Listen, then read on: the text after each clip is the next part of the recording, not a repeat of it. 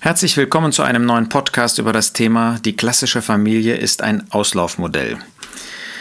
Das, was wir im Moment mitbekommen, ist wirklich ein Angang für uns als Eltern.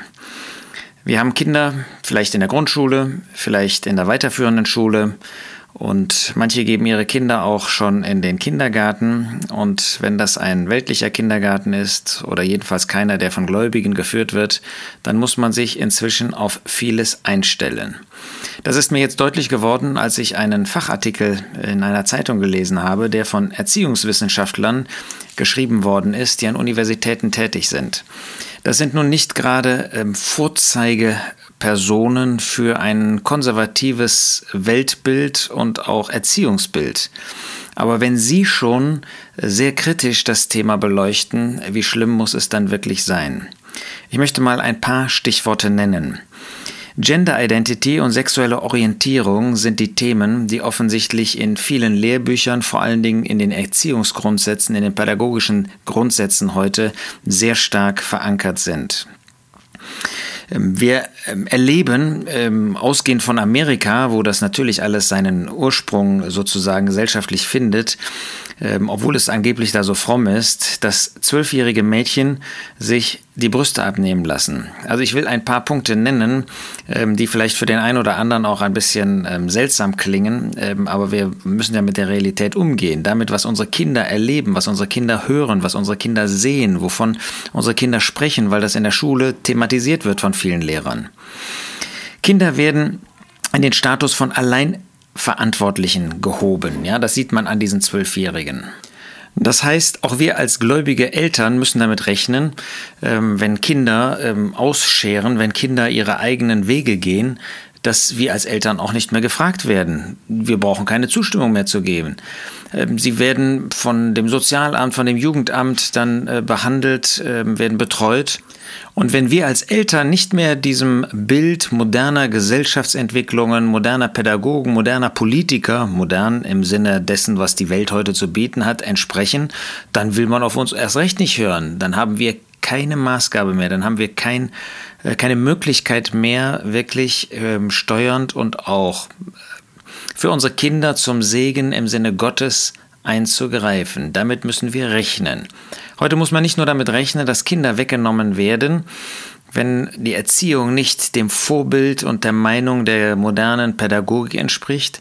Heute muss man auch damit rechnen, dass wir den Einfluss weggenommen bekommen auf diese biblische, auf der Bibel fundierte Erziehung. Die Transgender-Bewegung ist eine Bewegung, wo regelrecht Aktivisten unterwegs sind, ähm, die ohne Rücksicht auf Verluste mit Macht über alle Kanäle, die ihnen zur Verfügung stehen, gegen das traditionelle Familienbild vorgehen. Es ist ein regelrechtes Machtsystem, was eben nicht mehr gegen Diskriminierung vorgeht, sondern viel massiver die eigene Idee von Transgender und diesem ganzen damit verbundenen ideologischen System nach vorne treibt. Und in Berlin zum Beispiel gibt es dazu schon vorschulische und natürlich erst recht schulische Sexualerziehung, die gerade auf diesem Menschenbild basiert. Da ist ein Medienkoffer, entwickelt worden, in dem nach diesem modernen Familienbild und vielfältigen Lebensformen schon Kleinstkinder, die, die gerade beginnen, überhaupt etwas zu verstehen, dass ihnen das schon eingetrichtert wird. Das heißt, in Kitas und Kindergarten werden schon solche Dinge vorgestellt.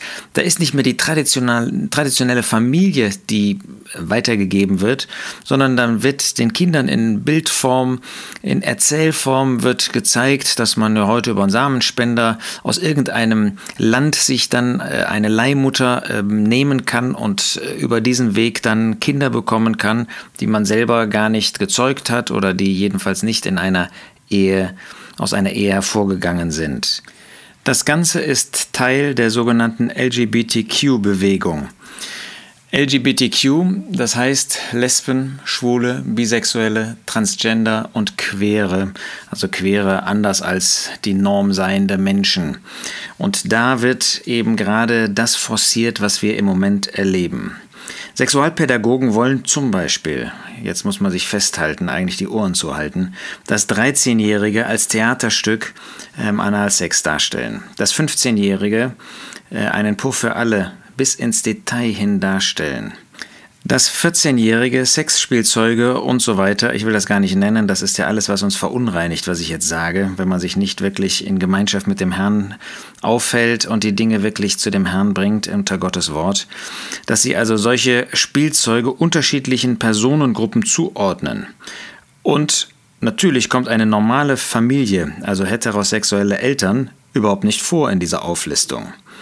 Was ist das Ziel? Die Schamgrenze soll nicht nur heruntergesetzt werden, sie soll regelrecht zerstört werden. Und was ist die Konsequenz? Dass Kinder überhaupt keinen festen Halt mehr haben, dass sie keine ähm, Grundlage mehr für feste Vorstellungen haben, was Beziehungen und was Sexualität betrifft. Das heißt, es kommt immer mehr auch zu Grenzüberschreitungen und man muss sich nicht wundern, wenn solche Kinder, wenn sie dann erwachsen werden, völlig verquere Vorstellungen haben und dann eben Grenzüberschreitungen selber begehen bis hin zum Kindesmissbrauch.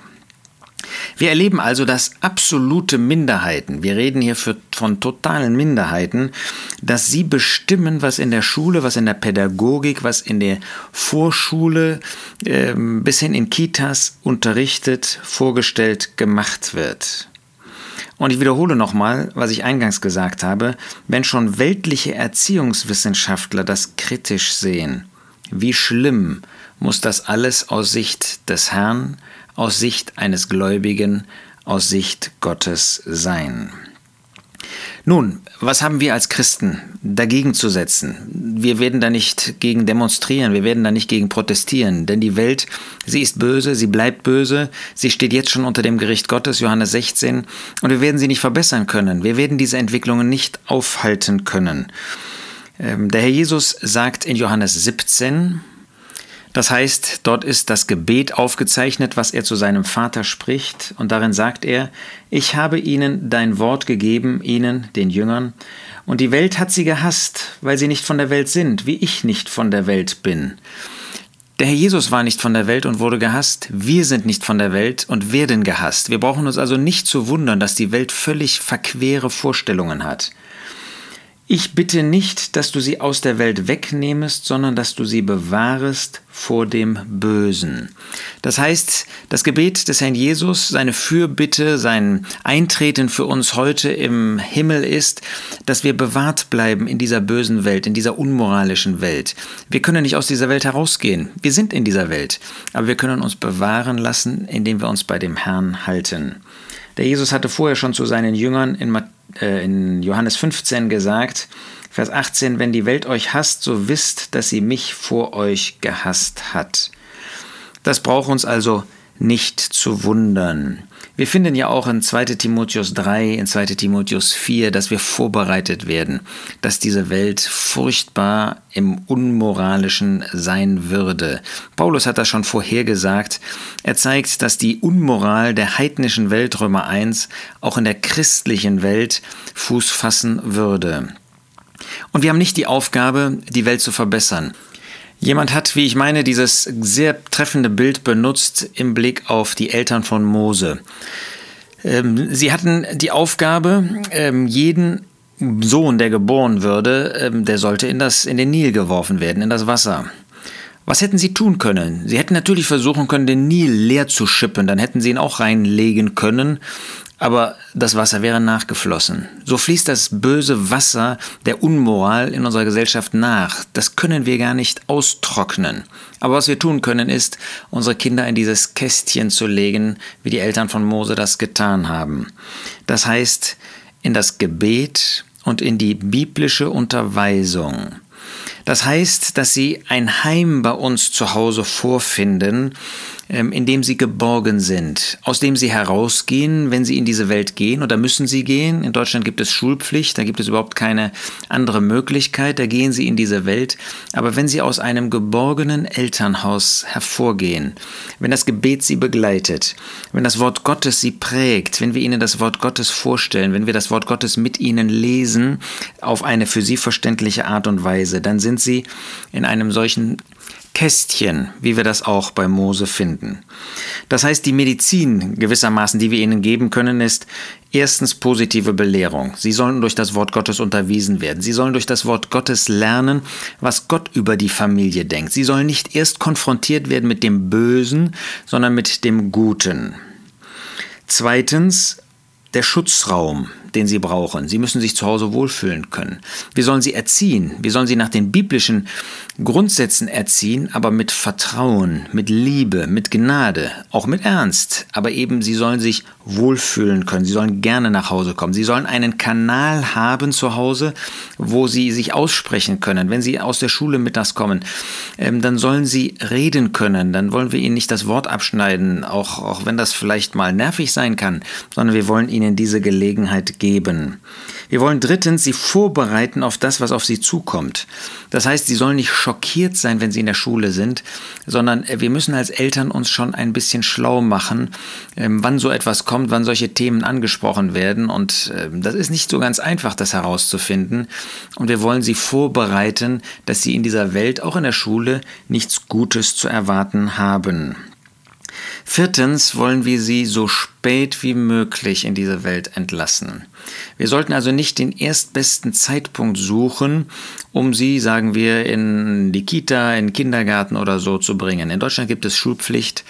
Und ja, es gibt manchmal Situationen, ähm, wo es durchaus angemessen sein kann, Kinder auch vorher schon ähm, in eine solche Vorbereitung zu geben, Vorbereitungszeit, aber so spät wie eben möglich. Und das ist für die meisten, ist das letztlich die Schule. Ähm, gerade wenn ähm, wir inmitten der Gläubigen andere Familien haben, lasst uns diesen Kontakt suchen. Wenn wir selbst mehrere Kinder haben, ähm, dann ist das wie ein Kindergarten. Dann können wir den Kindern im Guten etwas beibringen und müssen sie nicht schon so früh in die Welt lassen, wo ihre Herzen, ihre Seelen einfach nicht gefestigt sind. Ja, dann fünftens, ich habe das schon in einem anderen Zusammenhang angesprochen, Kommunikation. Wir brauchen ein Miteinander in den Familien. Das heißt, wir müssen ein Ohr haben, wir müssen Zeit haben für unsere Kinder, dass sie sich aussprechen können. Ähm, und unsere Kinder sind unterschiedlich. Da gibt es solche, die ähm, verschlossener sind und da müssen wir Wege finden, nicht sie zu manipulieren, aber ihnen ähm, die Möglichkeit zu geben, trotzdem zu reden, Zeiten zu schaffen. Äh, und die gibt es eigentlich für jedes Kind, wo es sich auch einmal öffnet.